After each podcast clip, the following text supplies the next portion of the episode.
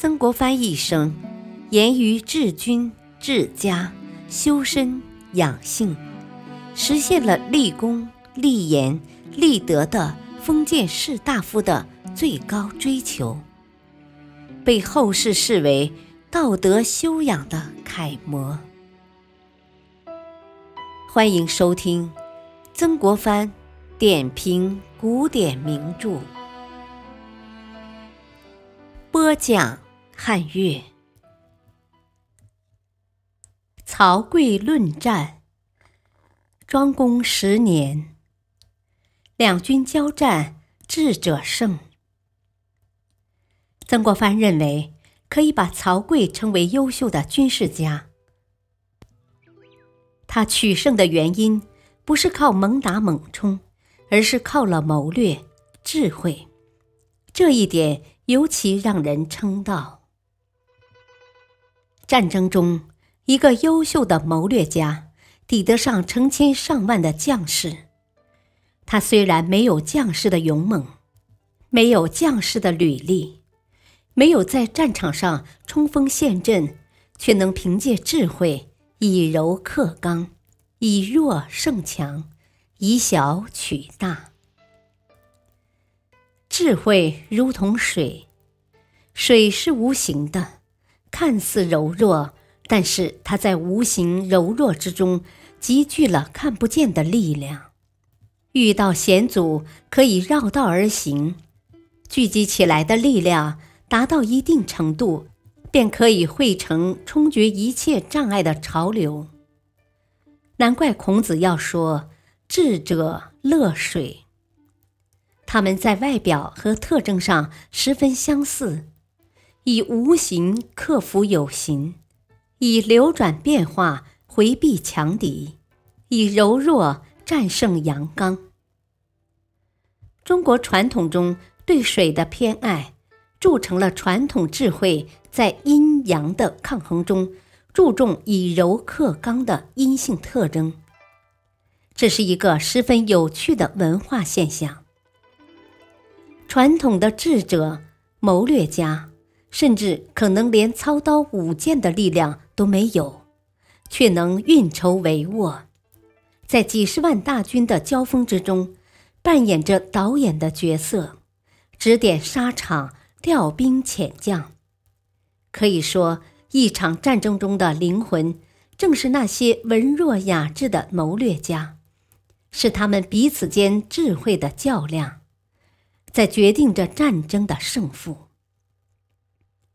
另一个有趣之处是，传统的军事谋略家不是凭借在战场上出生入死、浴血奋战的经验来指挥作战，而是靠读书识礼来完成自己使命的。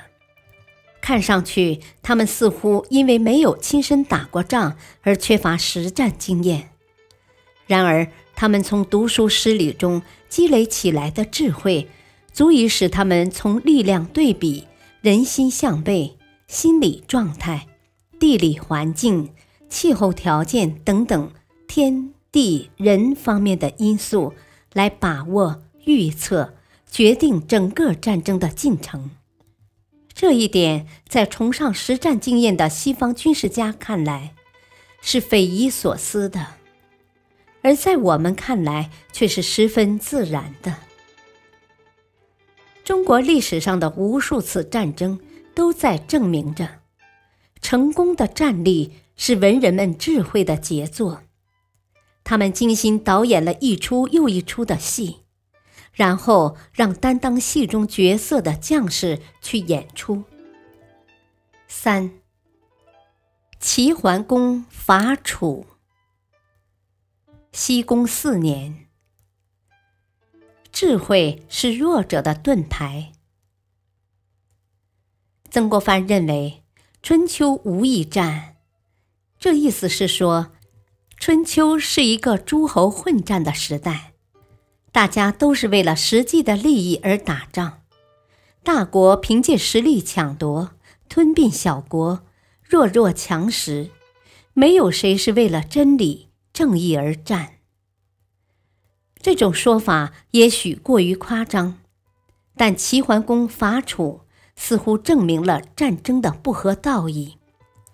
齐桓公寻找的借口，一望而知是站不住脚的，无法掩盖住恃强凌弱的本来面目，继而赤裸裸的以武力相威胁。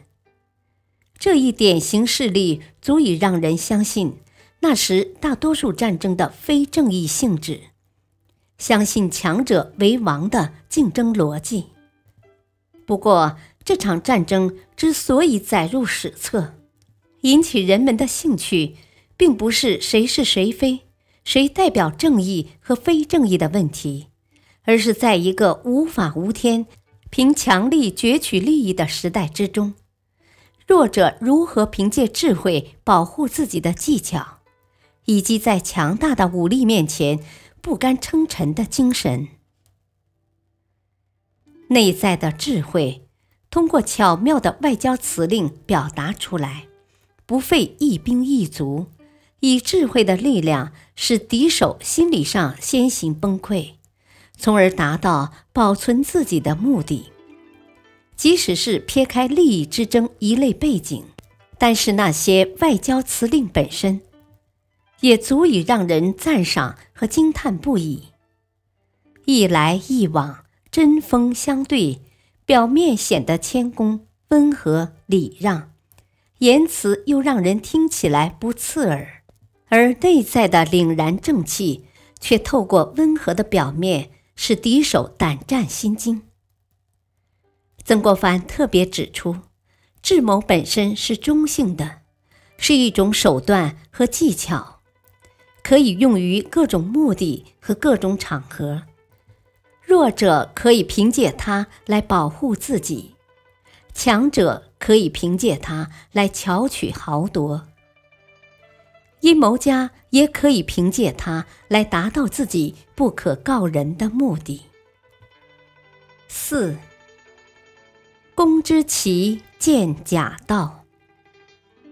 西公二年、五年，唇亡齿寒的历史教训。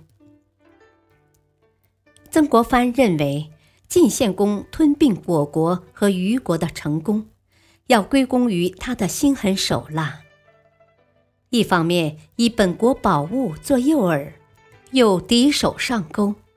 一方面六亲不认，不顾同宗亲情，唯利是图，于是不惜以阴谋诡计骗取虞国信任，将两国逐个吞食。俗话说：“舍不得孩子，打不到狼。”将欲取之，必先予之。晋献公实实在在的照这样去做了。并且得到了回报，实际上什么都没有损失。但是攻城略地的成功，却以不顾礼仪廉耻为代价，得到了实际利益和好处，而因此失去了人心和道义。对于重视民心和道义的人来说，这样做是得不偿失的。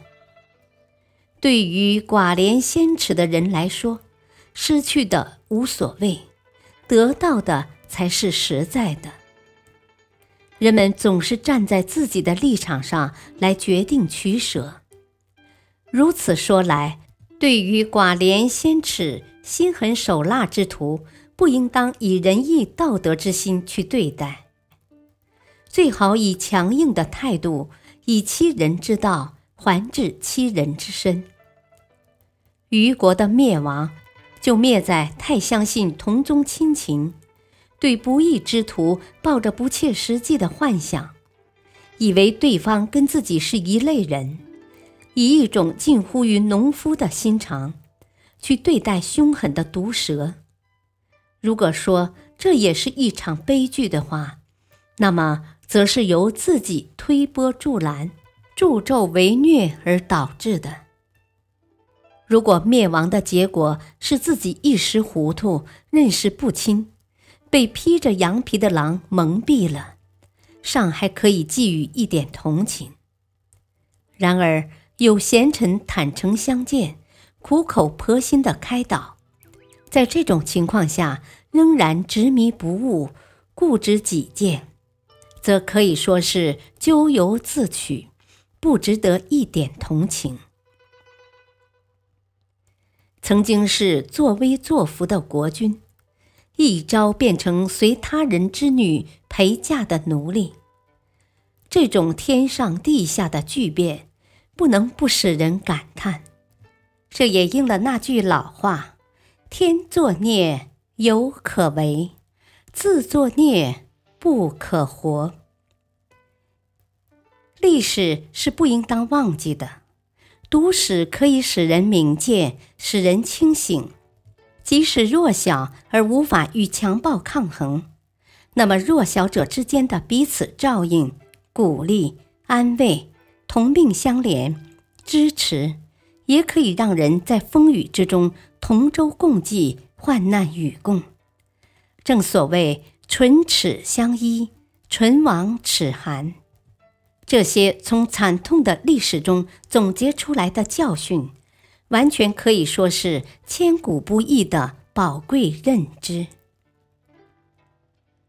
感谢收听。下期继续播讲曾国藩评点《左传》，敬请收听，再会。